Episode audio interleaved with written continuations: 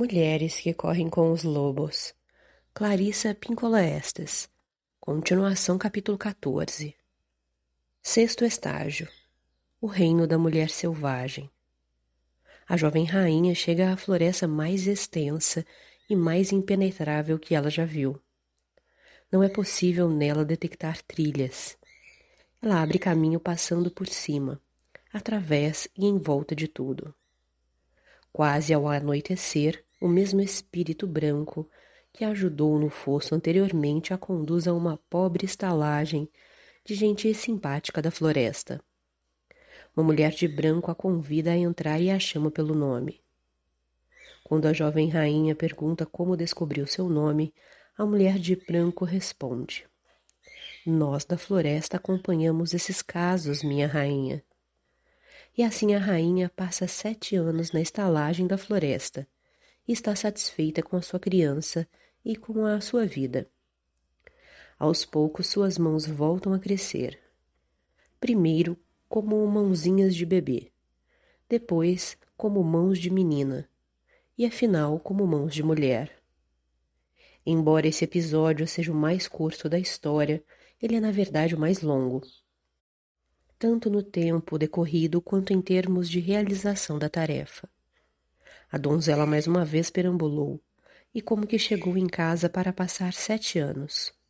Separado do marido, é verdade, mas fora isso, passando por uma experiência enriquecedora e de restauração.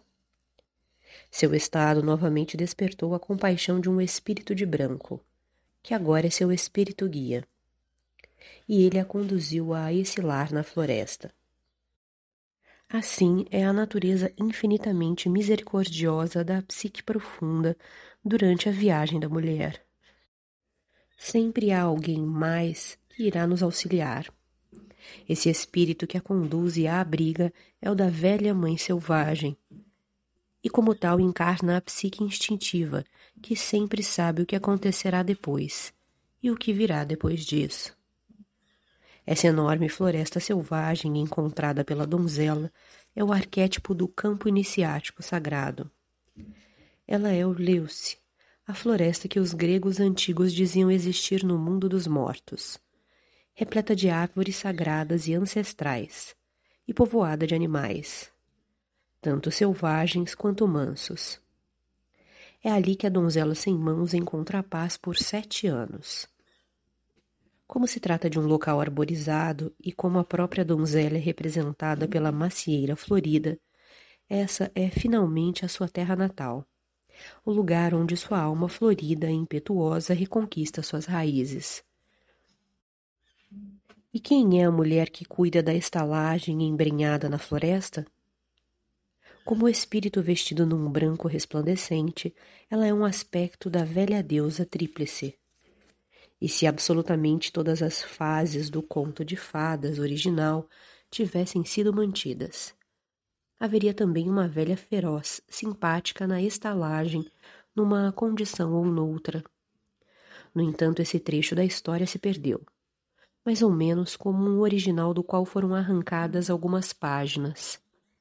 É provável que o elemento ausente tenha sido eliminado durante um dos antigos confrontos entre a velha religião da natureza e a religião mais nova, para determinar qual crença religiosa acabaria predominando. O que restou tem, porém, muita força. As águas da história não são só profundas, mas também límpidas. O que vemos são duas mulheres que, durante o prazo de sete anos, venha a se conhecer mutuamente.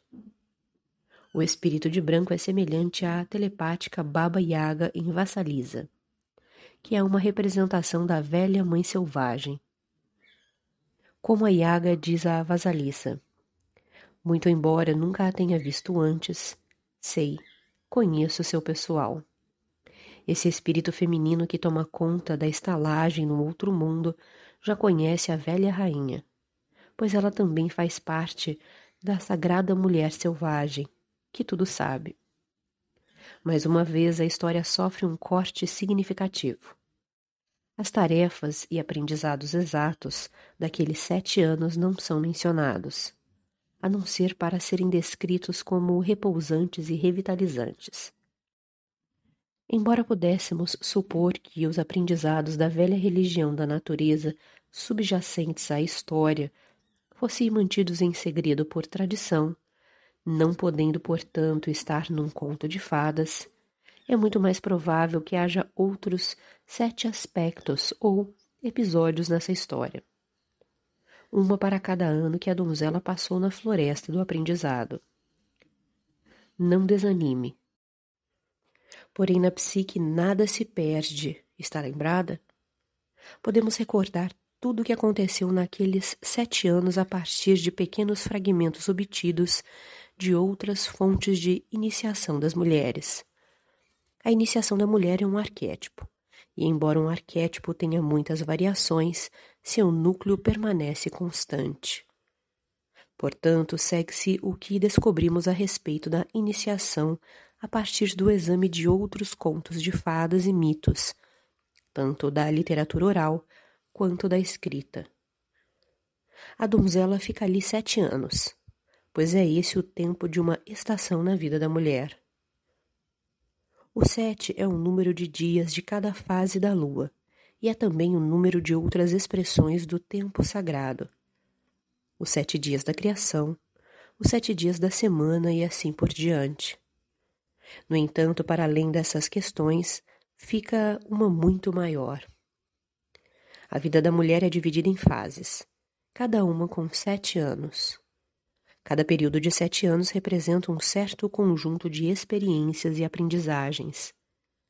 Essas fases, porém, podem ser compreendidas em termos mais concretos, como estágios do desenvolvimento mas elas podem ainda mais ser vistas como estágios espirituais de desenvolvimento que não correspondem necessariamente à idade cronológica da mulher, embora às vezes isso ocorra.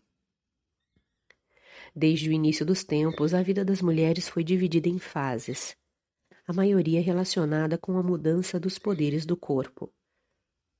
É útil atribuir uma sequência à vida física, espiritual, emocional e criativa da mulher para que ela tenha condições de prever o que virá em seguida e de se preparar para tal. O que virá a seguir está no campo da mulher selvagem e instintiva. Ela sempre sabe. No entanto, com o passar dos tempos, à medida que os antigos ritos de iniciação eram abandonados, a instrução das mulheres mais jovens pelas mais velhas acerca desses estágios inerentes à mulher foi também sendo ocultada. A observação empírica da inquietação, do desassossego, dos anseios, das mulheres e do crescimento traz de volta à luz os antigos padrões ou fases da vida profunda da mulher. Embora possamos dar títulos específicos aos estágios, todos eles são ciclos de conclusão de envelhecimento, de morte e de renascimento. Os sete anos que a donzela passa na floresta irão ensinar-lhe os detalhes e os dramas relacionados a essas fases. Temos aqui ciclos de sete anos cada, que se estendem por toda a vida da mulher. Cada um tem seus ritos e suas tarefas. Cabe a nós cumpri-los. Proponho o que se segue apenas como metáforas do crescimento psíquico. As idades e os estágios da vida da mulher fornecem tanto tarefas a serem realizadas quanto atitudes nas quais enraizá-las. Por exemplo, se de acordo com o esquema que se segue, vivermos o suficiente para entrar na fase ou no lugar psíquico dos seres da névoa, o lugar em que Todo pensamento é novo como o amanhã e antigo como o início dos tempos. Nós nos encontraremos entrando em ainda mais uma atitude, mais uma maneira de ver, bem como descobrindo e realizando as tarefas de conscientização a partir dessa posição privilegiada. As imagens seguintes são fragmentos no entanto, partindo-se de metáforas suficientemente amplas, podemos elaborar, a partir do que sabemos e do que sentimos acerca do conhecimento antigo, novos insights para nós mesmas que tanto são plenos de força espiritual quanto fazem sentido para nós hoje mesmo. Essas imagens são baseadas livremente na experiência e observação empíricas, na psicologia do crescimento e em fenômenos encontrados nos mitos da criação, que são alguns dos melhores esqueletos fundamentais dos registros psicológicos humanos. Essas fases não se destinam a ser vinculadas inexoravelmente à idade cronológica, pois algumas mulheres, aos 80 anos, estão em termos de desenvolvimento, no início da mocidade. Algumas mulheres aos 40 estão no mundo psíquico dos seres da névoa. E algumas de 20 anos têm tantas cicatrizes quanto velhas enrugadas e idosas. Não se pretende que as idades tenham um sentido hierárquico, mas que simplesmente pertençam à consciência da mulher e à expansão da vida da sua alma. Cada idade representa uma mudança de atitude, uma mudança na atribuição de tarefas e uma mudança nos valores. 0 a 7. Idade do corpo e do sonho, socialização, mantendo, porém, a imaginação. 7 a 14. Idade da separação, bem como do entretecimento da razão e do imaginário. 14 a 21. Idade do novo corpo, início da mocidade, desdobramento da sensualidade, apesar de protegida. 21 a 28 Idade do Novo Mundo Nova Vida Exploração dos Mundos. 28 a 35 Idade da Mãe. Aprendizado de ser mãe para os outros e para si mesma. 35 a 42 Idade da Procura Aprendizado de ser mãe do self. Procure do self. 42 a 49 Idade da velha precoce. Descoberta do acampamento distante. Transmissão de coragem aos outros. 49 a 56. Idade do outro mundo. Aprendizado dos termos e dos ritos. 56 a 63. Idade da escolha. Escolha do próprio mundo e do trabalho ainda a ser feito. 63 a 70 idade da transformação em sentinela, reformulação de tudo o que se aprendeu. 70 a 77, idade do rejuvenescimento, mais velhice. 77 a 84, idade dos seres da névoa, mais descobertas do que é grande no que é pequeno. 84 a 91, idade de tecer com um fio escarlate, compreensão da trama da vida. 91 a 98, idade do etéreo, menos a dizer, mais a ser. 98 a 105, idade do neuma, da respiração. Mais de 105, idade da atemporalidade. Para muitas mulheres, a primeira metade dessas fases do conhecimento da mulher, digamos, aproximadamente até os 40 anos, revela nitidamente um movimento do conjunto autônomo de percepções instintivas da primeira infância até o conhecimento corpóreo da mãe profunda. Já na segunda metade das fases, o corpo transforma-se quase exclusivamente num dispositivo sensorial interno e as mulheres vão ficando cada vez mais sutis. Durante a trajetória da mulher por esses ciclos, suas camadas de defesa, proteção e densidade vão se tornando mais diáfanas, até que o brilho da sua própria alma começa a transparecer. Podemos sentir e ver o movimento da alma dentro da psique corporal de uma forma surpreendente à medida que envelhecemos cada vez mais. Portanto, o sete é o número da iniciação.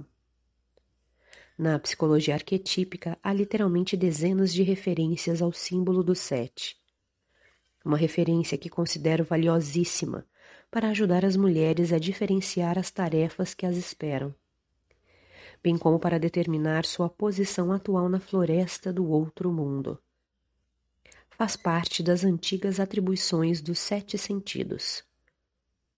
Acreditava-se que esses atributos simbólicos pertencessem a todos os seres humanos.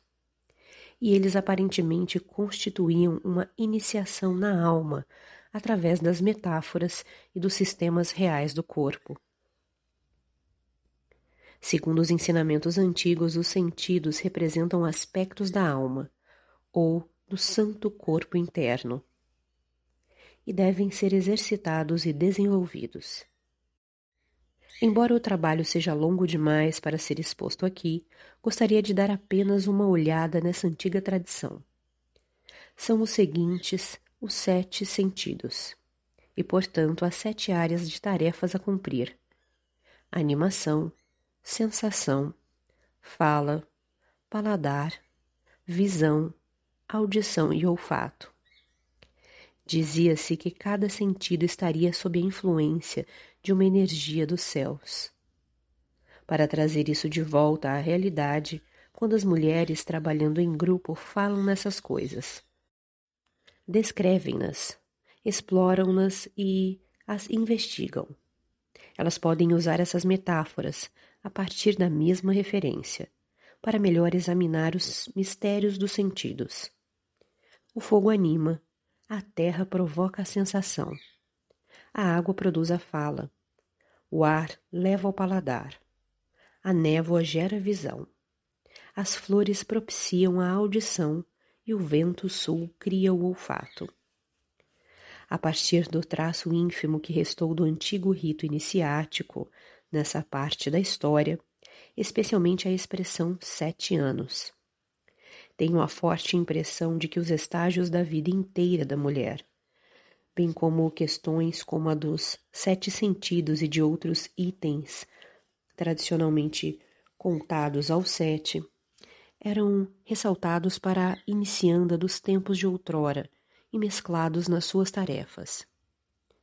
Um antigo fragmento de história que me deixa extremamente intrigada vem de Cratinana, um velho contador de histórias suábio, que afirmava que antigamente as mulheres costumavam passar anos longe de casa, num lugar nas montanhas, exatamente da mesma forma que os homens se afastavam por muito tempo a serviço do exército do rei. E assim, nessa época do aprendizado da donzela na profundeza da floresta, ocorre mais um milagre. Suas mãos começam a voltar a crescer em fases. A princípio, as de um bebê. Podemos considerar que isso signifique que sua compreensão de tudo o que ocorreu seja inicialmente imitativa, como a compreensão de um bebê. À medida que as mãos se transformam nas de uma criança, ela desenvolve uma compreensão concreta, mas não absoluta, de tudo.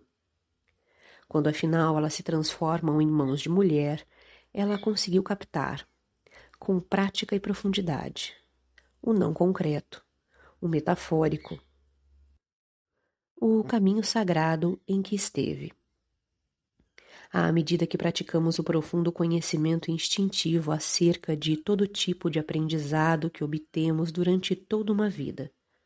Nossas mãos voltam a nós, as mãos da nossa feminilidade. É divertido às vezes observar a nós mesmas quando entramos pela primeira vez num estágio psíquico, imitando o comportamento que gostaríamos de aprender. Mais tarde, à medida que prosseguimos, atingimos nossa própria fase espiritual, nosso próprio formato de direito. De vez em quando, uso outra versão dessa história em representações e na análise. Nessa versão, a jovem rainha vai até o poço. Quando se curva para puxar a água, a criança cai no poço. A jovem rainha começa a berrar e um espírito aparece e pergunta por que motivo ela não salva seu filho. Porque eu não tenho mãos, grita ela. Tente, diz o espírito. E quando a donzela mergulha os braços na água, tentando alcançar seu filho, suas mãos se refazem naquele exato instante e a criança é salva. Essa também é uma forte metáfora da ideia de salvamento do self-criança do self da alma, para que ele não volte a se perder no inconsciente, para que não se esqueça de quem somos e de qual é a nossa tarefa. É nesse ponto nas nossas vidas que até mesmo pessoas muito encantadoras, ideias sedutoras, músicas fascinantes podem ser rejeitadas com facilidade, especialmente se não propiciarem a união da mulher com o selvagem. Para muitas mulheres é prodigiosa a passagem da sensação de entusiasmo ou atração por qualquer ideia ou pessoa que bata à sua porta para de ser uma mulher que refugie como ladestina, que é possuída de um profundo sentido do seu próprio destino. Com um olhar direto, as palmas voltadas para fora, com a audição do self instintivo intacta. A mulher volta à vida com essa atitude nova e vigorosa. Nessa versão, a donzela cumpriu sua tarefa de tal modo que, quando ela precisa da ajuda das mãos para tatear e para proteger seu avanço, elas aparecem. Elas se regeneram através do medo de perda do self criança a regeneração do controle da mulher sobre a própria vida e o próprio trabalho, por vezes causa uma lacuna momentânea neste último, pois ela pode não ter total confiança nessas forças recém-adquiridas. Ela pode ter de experimentar usá-las por algum tempo para perceber qual é o seu alcance.